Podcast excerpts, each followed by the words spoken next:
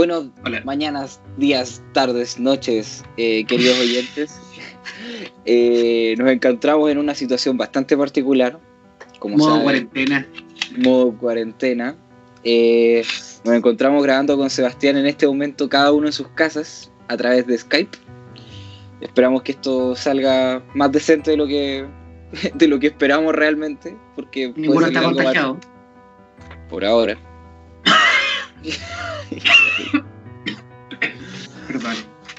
Bueno, y de hecho este capítulo lo teníamos pensado hacer por lo menos hace unas tres semanas atrás, pero por cuestiones de tiempo y las vacaciones no pudimos nunca ponernos de acuerdo, no encontramos los tiempos, nos íbamos a juntar a grabar este lunes que acaba de pasar, hoy estamos grabando día jueves, ojalá este capítulo pueda subirlo día viernes, y nada, pues, decretaron cuarentena, o sea, no decretaron cuarentena, no nos cancelaron las clases por la cuarentena.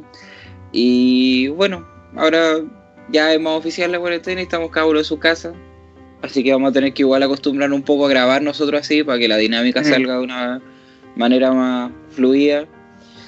Y nada, pues cabres, hoy día les vamos a hablar de eh, una película que realmente eh, bueno, en lo personal, el momento que la vi fue de esas que dije como, esta película va, va para grande. Como que no, no, fue como, ah, buena, interesante. No fue, por ejemplo, cuando el año pasado vi Green Book y dije, esta película va a ganar el Oscar porque es la más decente. Como que en general es la más, tiene todos los ítems puestos. No, este año yo vi Parasite y dije, esta película se va a llevar mejor película como nunca antes había pasado que una película extranjera se llevara mejor película. Y bueno, para partir, eh, pequeño resumen, Parasite es la historia de una familia que en la primera vista se nos ve como eh, de más bajos recursos, que a medida que uno se da cuenta de la película, realmente ellos son una familia que es bienvenida menos, que en algún momento tuvieron algo y ahora ya están más en la decadencia. Y eh, todo cambia el día que eh, Min, que es el amigo de el hijo que es Kiwu, eh, llega a la casa de ellos para ofrecerle un trabajo de reemplazo, ya que él le da clases de inglés a, una, a la hija de una familia adinerada y quiere que Kiwu vaya a darle estas clases de inglés, ya que confía en él para que básicamente los amigos universitarios de Min no se la joteen mientras él está una temporada estudiando en el extranjero. El problema es que Kiwo y su hermana no tienen los recursos para poder, por en algún momento haber podido estudiar algo en la universidad o en la educación superior. Y por ello, eh, Min le recomienda a Kiwo que no diga nada, pero Kiwo y su hermana se, se, les ocurre que van a falsificar la vida, que van a llegar a donde la familia de Erena, que son los Park, y van a empezar a falsificar todo. Van a inventar identidades nuevas, por lo que Kiwo llega a la casa, dice que es un universitario, lo aceptan. La señora Park dice que eh, su hijo tiene algunos problemas medio psicológicos y todo, y que pinta mucho, dibuja mucho, por lo cual le recomienda a una tal Jessica, que es su hermana, para que ella vaya a ser la psicóloga. De, la terapeuta, sí. Sí, de Da Song, que es el hijo pequeño de los Park. Y a medida de esto van, logran meter después al papá como chofer de, ellos, logran meter a, la mamá como cocinera y ama de llaves, hasta que en la mitad de la película, que todo esto viene siendo una comedia negra, sucede lo inesperado y la película se convierte en un thriller. Pero de una manera tan natural, uno no se da ni cuenta cuando esta cuestión pasa, sino que te parece dentro de toda lógica y no es un quiebre. Eh, que te descoloque en el sentido que sientes que no va con la historia, sino que dentro de las reglas que impone esta ficción es algo totalmente posible y que va de acuerdo a la historia. Sebastián. Eh, bueno, eh, ya complementando lo que dice un poco Tomás, pero ya en el ámbito del director, es dirigida por, bueno, no sé si lo estoy pronunciando bien, pero Bong Gong-ho. Y este director surcoreano de 53 años que es sociólogo y eso yo creo que es un factor importante en cómo dirige las películas porque tiene un análisis, pero encuentro como perfecto de la sociología de las personas y cómo interactuar entre ellas, sobre todo en la sociedad hoy en día. Eh, ha dirigido películas anteriores como por ejemplo Snowpiercer o Expreso del Miedo en, en idioma sudaca con Chris Evans, que es una de las películas en la que un poco sale un poco del, del establishment que tiene porque igual es un director más de culto, o sea, como más como, ¿cómo decirlo? Em, como que no sigue los cánones típicos de Hollywood, no es tan comercial. De hecho, esta película en sí no es tan comercial si uno la ve. Es, se hizo comercial porque es muy buena y toda la gente la empezó a ver. Pero no es una producción, no sé, onda 20th Century Fox, así anunciada infinitamente, sino que partió y se hizo conocida por ser muy buena. Eh, bueno, Parasite ha ganado una infinidad de premios, obviamente los premios Oscar que fueron los más conocidos. También ganó una Palma en el Festival de Cannes, Globos de Oro, Critic Choice Awards, Screen Actors. Arrasó, o sea, de verdad Parasite arrasó. Fue la película del año. Eh, sí, fue la película del año y sin duda no hay discusión alguna. Nosotros nos equivocamos eh, al decir en algún momento que podría haber sido Joker, pero no, fue Parasite. No, fue Parasite. Joker es, como le hablamos en el podcast anterior, una maravilla, pero Parasite es, es una joya. O sea, como decía el Tommy, de, verdad la película tiene un ritmo que ya en sí es, novedoso y es muy bueno, pero ya al final de la película, bueno, supongo que ya la vieron, o sea, ya pasó el tiempo para el spoiler, ya la deben haber visto. Em, de verdad la película, sobre todo el final, te quedas choqueado. Como dice el Tommy, se convierte en un thriller. Y a ver, respecto al director, ¿qué más mencionar? Bueno, aquí tiene, bueno, eh, Snowpiercer con Chris Evans, tiene The Host, ya que es una película que, si no me equivoco, también está en Netflix en este momento. Efectivamente está en Netflix, aprovechen tiempo cuarentena para verla. Sí, aprovechen tiempo, a ver, mucho tiempo para ver película. Y Memories of Murder, Memorias de un asesino, que fue la primera película que yo vi de Bon Jojo. Estoy, estoy casi seguro que es Bon John Ho. Bong Joon-ho. y, y, ahí se nota un poco la, la, mano narrativa que tiene este director, que a rato es sombría, a rato es muy irónica, porque esta película también es muy irónica, y mucha ironía, mucha sátira de la sociedad. Eh, es una comedia negra. Sí, y al final se hace muy negra. Claro. Y otra cosa relevante de este director, que es cosa si usted lo ve en internet, en videos, que tiene una gran amistad e influencia también de Quentin Tarantino. Es, Siento que es más admiración que amistad. Sí, es como, es como admiración. Es, como que de alguna forma ha tomado ciertos elementos de Tarantino. No sabría decir precisamente cuáles, pero podría ser un poco la sátira, el humor negro. Yo no sé por qué eh, a mí me recordó esta película de Tarantino, eh, la de toda Salma Hayek, pero no me recordó esta película en, sí, pero eh, hay, que actúa Tarantino, George Clooney, Salma Hayek. Ah, es del crepúsculo al amanecer. Crepúsculo al amanecer. Las escenas de sangre con la música y, el movimiento de cámara, alguna forma me acuerdo de esa película. Pero bueno, eso es un tema aparte. Pero esta admiración. Adelante. Sí, pero esta admiración que tiene por Quentin Tarantino también se refleja un poco en la película. Y de hecho, uno de los que más tuvo relevancia al momento de que esta película se consagró en el Oscar fue Tarantino, que los saludó, tuvieron fotos. No, y que pasaron de una admiración y yo, yo leí algo por ahí que decía que Tarantino fue uno de los que logró impulsar que llevaran Parasite primero a los cines en cantidad masiva y después a los premios porque bueno los Oscars funcionan a través de publicidad al final casi como que cada productora va y le muestra a los miembros de la academia mira tenemos esta película vela de hecho cuando las películas postulan a los Oscars la mandan los estudios abajo dice para su consideración entonces aquí podemos ver que realmente Tarantino, claro, se la jugó un poco ahí porque dijo, pucha, esta película es bacán, quiero que esté. ¿Quién diría que le terminaría arrebatando varios de los premios que probablemente si no hubiera estado, se hubiera ganado Tarantino? Pero yo creo aquí que Tarantino quedó contento porque Tarantino es un cinéfilo que obviamente le gusta el buen cine y con que este año no se lo haya ganado él, pero se lo haya ganado una obra que en verdad merecía ganárselo, él no debe estar enojado ni insatisfecho. Yo creo que de alguna forma fue de, esas personas que cuando uno pierde algo, pero te gusta perder contra cierta persona.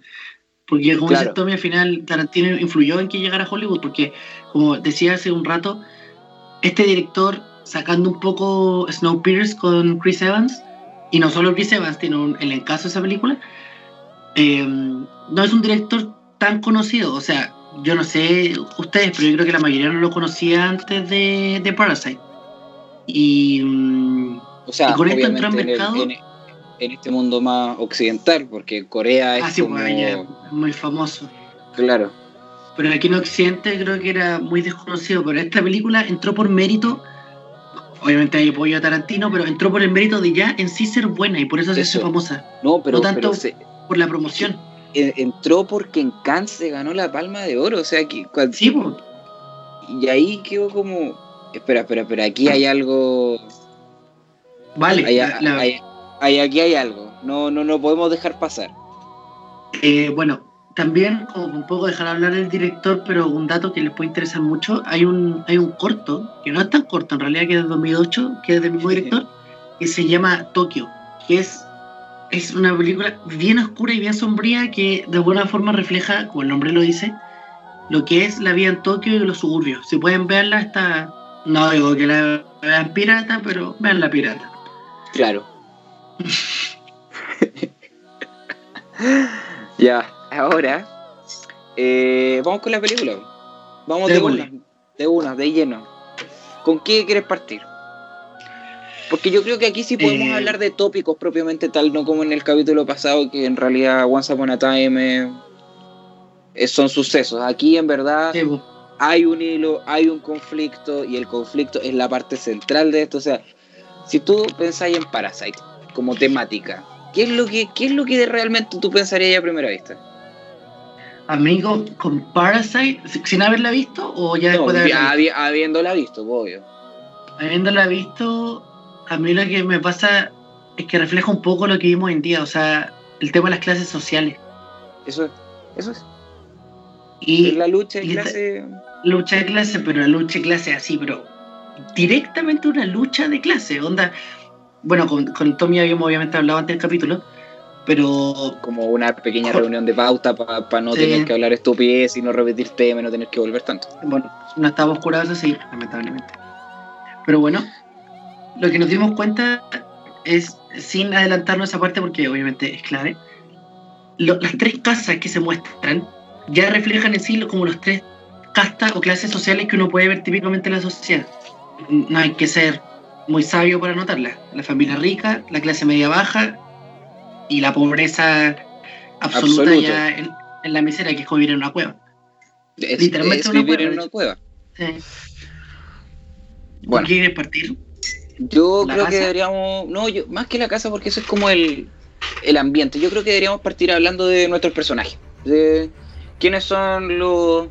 Bueno, en general la película funciona, son más o menos 11 personajes. Igual, Sí. no es, no es, o sea, y no es como que todos sean como hay algunos relevantes, otros no.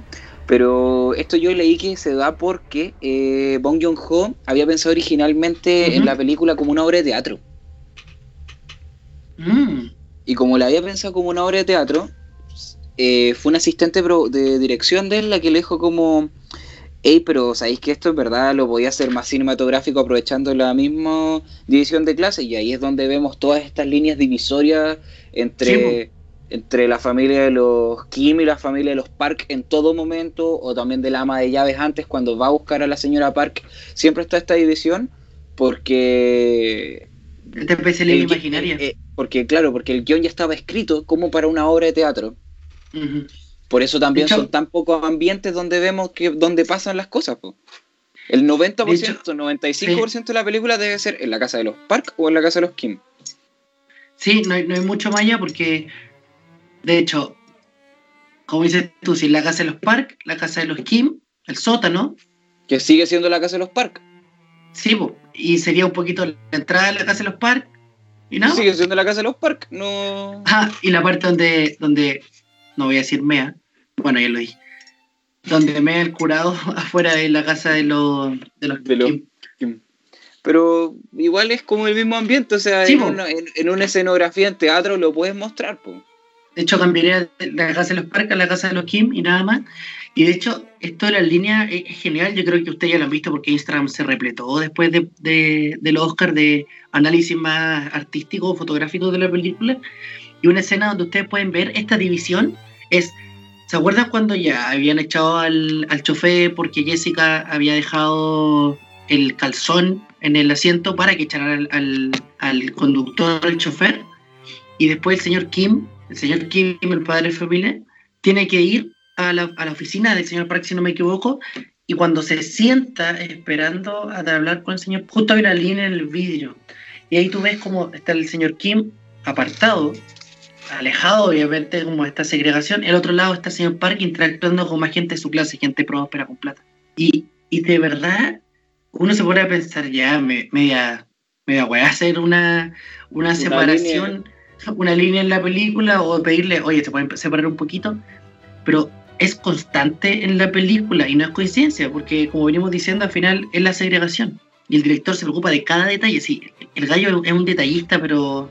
Yo quiero hacer varias acotaciones a esto. Primero, que donde más vemos toda esta, esta división realmente en líneas es durante toda esa secuencia, cuando están entrando, como a la, cuando están logrando entrar a la familia. Porque también al principio la vemos cuando está eh, Kiwu hablando con la señora Park en el refrigerador, después cuando van subiendo las escaleras, como de que en toda esa secuencia hay harta separación. Eh, y también que cuando el señor Park va y tiene como la... Le dice, ojo, no te preocupes, esto no es una entrevista y la cuestión es solo para ver, obviamente una entrevista. Pero el señor Park le dice al, al señor Kim, eh, ¿por qué hay gente que le, gusta cruzar esta línea, ¿cachai? Así como, no, lo bueno es no cruzar la línea. Y después cuando él está hablando con, su señora, con la señora Park, también dice como, eh, ¿por qué mi chofer habrá cruzado la línea de mi asiento? ¿Por qué se sentó en mi asiento? ¿Cachai? Si esto es mío, no, no, les, no pueden ustedes estar aquí porque esto es mío. O sea, aquí... Espacio. Claro, pues y aquí es donde y volvemos al punto inicial y al punto central de la película, la lucha de clase no es solo de los pobres que quieren quitarle a los ricos, sino que los ricos que se sienten invadidos y, quieren, necesitan echar a los pobres. De hecho, es eso mismo, y, como, porque al final la película es una, una, cruel metáfora como de la vida real, el tema del aspecto de las clases sociales, también ves cómo, porque y una cosa que a mí me llamó la atención al principio, es ya la familia Kim el, apellido de la familia y todos los nombres son, son coreanos típicamente asiáticos, pero ¿por qué vemos por el otro lado que tienen apellido Park? Yo siento que también es una forma de, diferenciar, de diferenciarse, de, decir, ya aquí estamos llenos de coreanitos que tienen todo apellido asiático, pero yo soy el señor Park, la señora Park, que es un nombre, un apellido norteamericano. Entonces al tiro marcar una diferencia, como diciendo, ya, aquí están, aquí están todos los, ¿cómo decirlo? Eh, los de los de aquí como los nativos. En cambio aquí vengo yo, un famoso empresario, en mi casa millonaria, con mi hijo maravilloso, con mi empleada, con mis dos autos, con mi Mercedes y mi... un Land Rover, ¿no? Un, Land Rover, un Range Rover. Un Range Rover y tengo un apellido par, que al final también ves que una cosa que pasa muy en día, de cómo la gente por una cuestión de su tiquería, su tiquería, busca separarse y distinguirse de los demás esto, esto es una cosa totalmente aparte, pero hay un chiste de, de Coco Legrand, creo que lo conocen. Medio facho el amigo, pero, pero tiene buenos chistes. Donde aquí en Chile se ve mucho eso de que la gente como cuica de mucha plata busca arrancar de la gente eh, más desafortunada en términos económicos y siempre se va yendo a la cresta, la cresta, la cresta, la cresta. Y eso pasa mucho hoy en día y también lo vemos en la película como con el apellido Park tratan de separarse, como ya todos con apellidos son coreanos, pero yo tengo apellido Park. O sea, y aquí entramos al otro punto central ya de la película, porque podemos volver un poco a la familia después, como, como para, ya que vamos a empezar a hablar un poco más de la película misma, tocando otros temas, podemos volver a los personajes en términos específicos. Pero el otro punto importantísimo de la película, obviamente, son las casas. ¿Dónde están ubicadas? Y como tú decías, es el alejarse, alejarse, alejarse, y aquí volvemos al, no sé, al, al, escenario del teatro, en que una casa está arriba, literalmente arriba, que La casa tú la cuando primer plano te la muestran y está en subida. Abre la puerta del timbre, escalera. Llega a la puerta, otra escalera más. Abren ahí, llegan al living y del living para pasar a la cocina hay otra escalera. Obviamente para el segundo piso hay otra escalera. Todo lleno de escaleras y es porque son los de arriba y ellos están mucho más arriba y obviamente la película también parte por los Kim que están en el subsuelo, que tienen una ventana nomás, que son... Que, que, cuando llegan a fumigar, el papá les dice dejen la ventana abierta para que no fumiguen la, porque están fumigando el suelo. Fumigación bueno, y dice el papá, sí. Y, ahí, y, ahí, tenía un paralelismo con la película, porque quieren para pa los, los parásitos, fumigación, bueno ya. ¿Qué tienes que decir de, de, de las casas? A mí las casas, lo que me llamó la atención fue, bueno, la parte de arriba de la casa, si no me equivoco, no existía, la hicieron con CGI. Sí. Las tomas del patio, por ejemplo, cuando los Kim se, apro se apropian de la casa porque los Park habían ido como excursión y después vuelven, bueno, uh -huh. ese día que también es clave en la película. Cuando tú ves la casa y ellos están en el patio y ves la casa de, de la muestra en el segundo piso, esa, esa parte hecha con, con CGI, igual, igual me, me llamó la atención, pero al final es porque el director también quiere ponerle otro piso, quiere ponerle otro acento, ponerle, Es esta, que como, separarlo lo- mucho. Lo, lo que pasa con por qué se hizo así es porque, bueno, de partida, la casa de los Park no existe. La crearon de cero para poder Ajá. tenerla. Y eh, claro, pues al final era teatro. más, era más fácil hacer. No, todo el set, todo el set completo es, es hecho, el patio también y todo. Y el segundo piso era más fácil hacerlo con animación. Y el otro set que fue completamente hecho de cero es la calle completa de la casa de los Kim. Claro, donde, donde bueno, después se inunda. Claro, porque, porque claro, necesitaban inundar una calle y le hicieron de cero completa para poder, para poder inundarla. para poder inundarla y en general porque necesitaban que fuera tan perfecto que también necesitaban que fuera así, po. Que de hecho, claro, en ninguna parte, en ningún en ninguno de estos semisótanos tampoco iban a poder meter los equipos grandes para grabar, ¿cachai? Entonces, claro, está Sí, hecho a la medida para que les funcione. para la película. Y el tema, el tema de las casas, al final, la casa de los Park, la casa de los Park sin duda el- es, como yo había leído una crítica, que la casa de los Park también se convierte en otro protagonista de la película. Sí, pues. Porque dentro de la misma casa, al final, tú te das cuenta que siempre convivieron dos extremos sociales. Tenemos a la, fa- a la familia Park, que el esposo, si no me equivoco, era un empresario, el señor Park. Tenía una empresa como de tecnología. De Sí. hecho, me traté de fijar qué significaba. La, la- se llamaba Another Brick. Cero Ah. información lo que nos da. Pero era como de tecnología. Digamos que era ingeniero, así como Ya. Feto ingeniero. fue ingeniero. Pero vemos cómo en la casa conviven la extrema riqueza de los Park y luego vemos cómo detrás de este mueble con aceituna y huevos hay otro mundo, pero radicalmente diferente, donde está la esposa de la ama de llave, que se llama Munju, que es el verdadero nombre, y el esposo que todavía no me acuerdo el nombre, el, el que al Estoy final casi- lo- Estoy casi seguro que no lo dicen, de hecho. no lo dicen, era como simplemente mi marido, el marido, el, Claro. el hombre que vive abajo. Entonces al final la casa también permite que convivan dos clases sociales. Y bueno, eso, la casa al final es, es otra protagonista. Y, mm, al igual que la casa de los Kim, que también grafica de alguna forma con la inundación, lo, lo sensible que son las clases más bajas frente a fenómenos de naturaleza como una fuerte lluvia. De hecho, la casa que ha hecho un desastre, de hecho empieza a salir caca, caca, peca, del baño. Y mismo baño donde ellos tenían que subirse para buscar wifi. ¿Cuál fue tu personaje favorito? Porque yo creo que en esta película todos los personajes están tan bien construidos, todos tienen historia, todos tienen protagonismo, que yo creo que es fácil llegar aquí a un personaje favorito y que todos podríamos tener un personaje favorito distinto. O sea, si llegamos Ah. a tener el mismo puede ser una estupidez, pero yo Bueno, creo sí, que aquí, claro, pero yo creo que aquí todos pueden llegar a tener uno, un favorito distinto. Es como muy de cabrón dices- chico y todo, pero, pero, Sí, pero es verdad. O tú dices, no hay ningún personaje que digáis como ya, el bueno, no importa, o actúa mal, o tiene malos diálogos. No, aquí todos destacan. Y lo que me gusta de la película sobre todo cuando se van introduciendo los personajes que van reemplazando a los sirvientes que habían echado de la casa de los Park por este plan para que la familia Kim prosperara, cómo los van introduciendo a poco. Cuando vemos que introducen a Kevin. Ah, hizo un punto que se me olvidó. No se hicieron cuenta, pero cuando aparece Kiju, el hijo mayor de, de los Kim, y llega a hacer estas clases de inglés, al tiro la mamá le dice, no, tú no te vas a llamar Kiju, te vas a llamar Kevin. Sí. Y ahí, vamos de nuevo cuando tratan de ocultar sus raíces, su, el eso, que le pongan Kevin, en vez de Kiju, que un, un nombre debe ser bastante común allá. En términos de personaje, a mí, ya después de haberla visto unas dos veces, dos, no, tres veces, la, el personaje que más me gustó fue el ama de llave. ¿Real?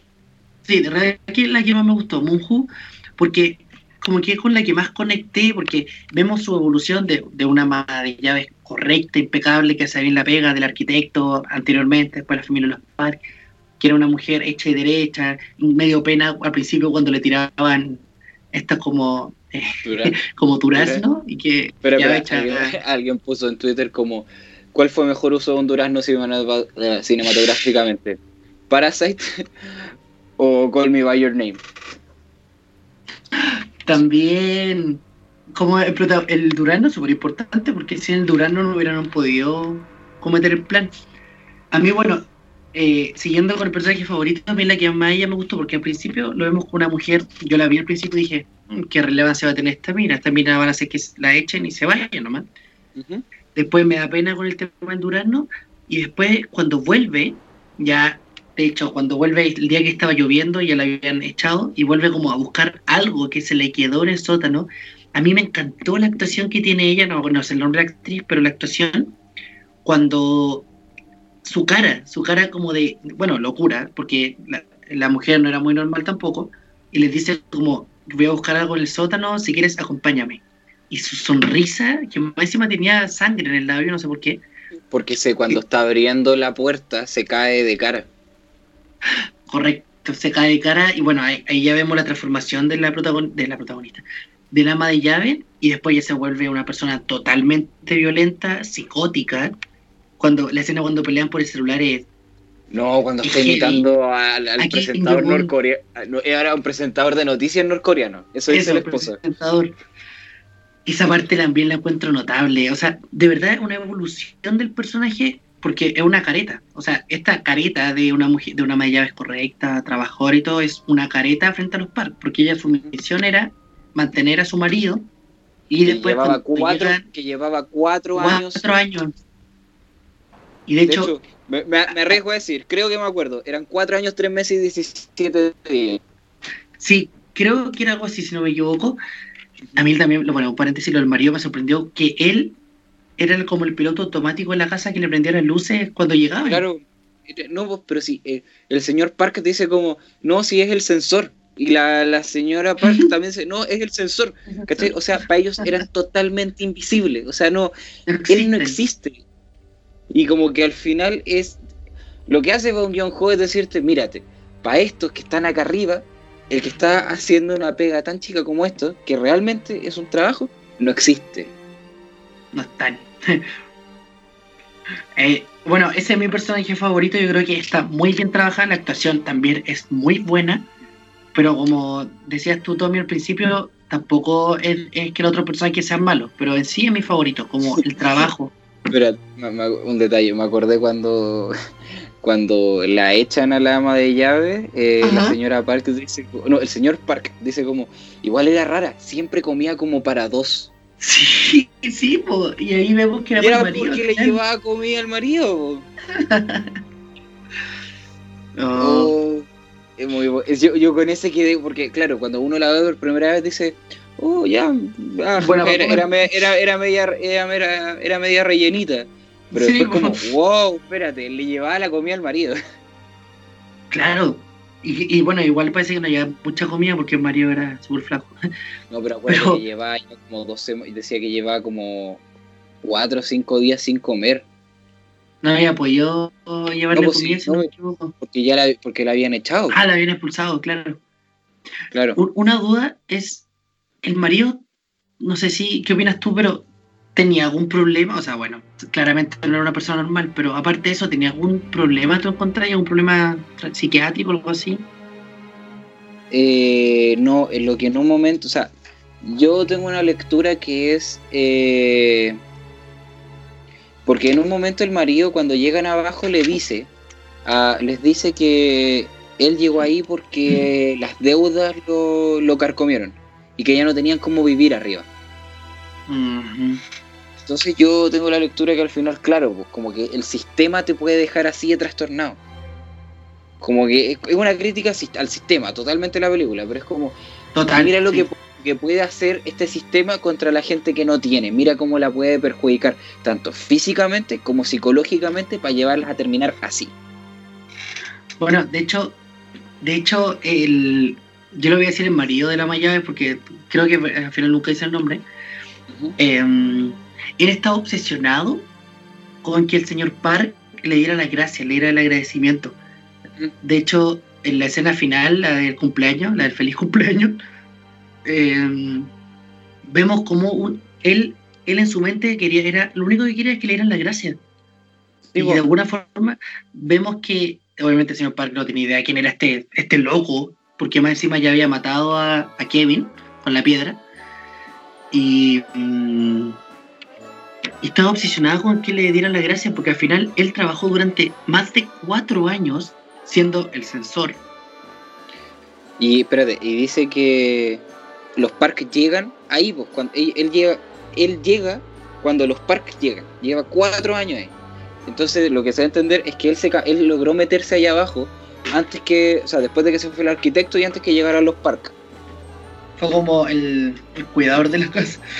Claro, y de hecho, eh, te dice, la, la eh, Moon Wang dice que eh, cuando ella era la ama de llaves del arquitecto y le vende la casa a los parques, el arquitecto nunca le dijo a los Park que existía este sótano, que realmente era un búnker por la guerra con Corea, que fue en los años 70.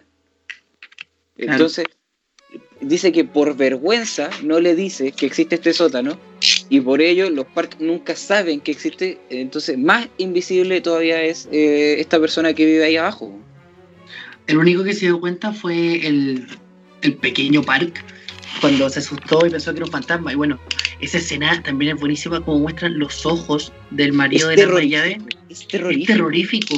De hecho, yo cuando la vi, cuando, porque la escena más encima es lenta, tiene música y las tomas son muy oscuros, yo pensé que era una máscara, porque los ojos de verdad como que te salían. Eran rojos, eran... Sí. Y mira, hay dos detalles. Esa, eh, sí, yo tengo dos acotaciones. Una es que cuando se abre la, la, la puerta al sótano finalmente, es justo a la mitad de la película. Tienes una hora seis minutos para un lado y una hora cinco minutos para el otro lado. Es precisamente a la oh, mitad. Oh. Eso sí que no me había percatado.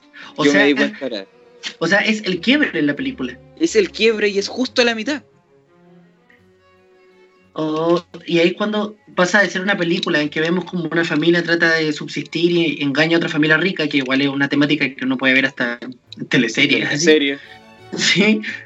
Y ahí se produce el quiebre. Y cuando empezáis a ver cosas que tú nunca te esperas. O sea, yo había dicho, yo creo que a la mayoría le pasó, que la película Parasite es porque los Kim se aprovechan de los Park para vivir, como unos parásitos.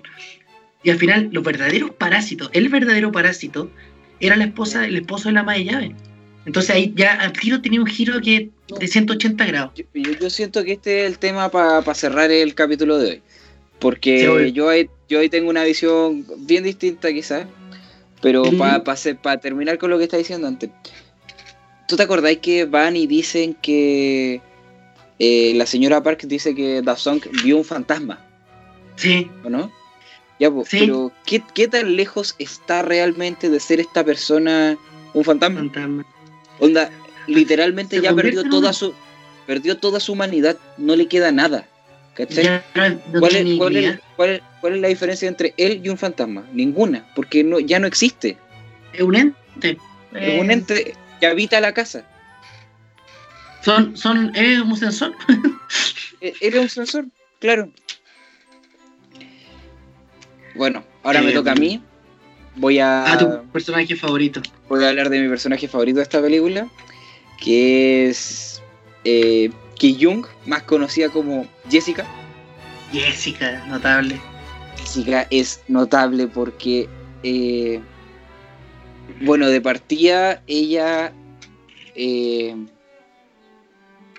Min, el amigo de Kibu, le dice como, ¿y tu hermana por qué no está estudiando si es seca? La mamá también siempre dice, pero si nosotros hubiéramos tenido eh, la oportunidad, tú estarías estudiando en las mejores escuelas. Cuando en un momento llegan con el certificado de Kevin, eh, eh, el señor Kim le dice como, o si hubiera una clase de falsificación de documentos en Oxford, tú serías la primera. La primera sería, sería Claro, una porque- excelente estafadora.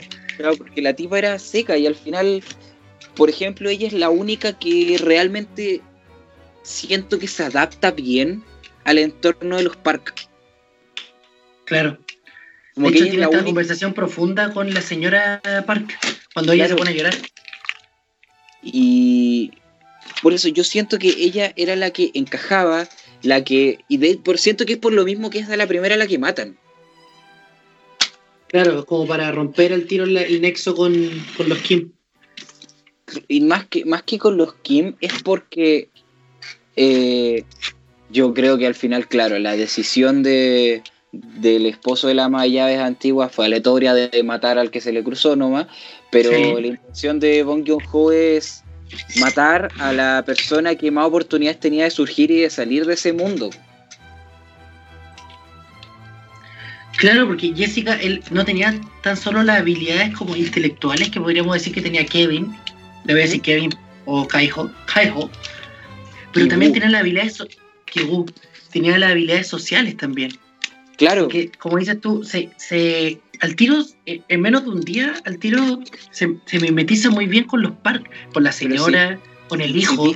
Si, si dice que busca, que cuando está entrando buscó psicología del arte y dio con la terapia artística que le inventó al hijo de, de los padres. Claro. Y le funcionó, pero 10 de 10. Claro, y después cuando está en el auto y arma el plan para que después pueda entrar el papá, también es al tiro. La tipa es, yo creo que es la más clever de todos los, de todos los personajes. Es sequísima.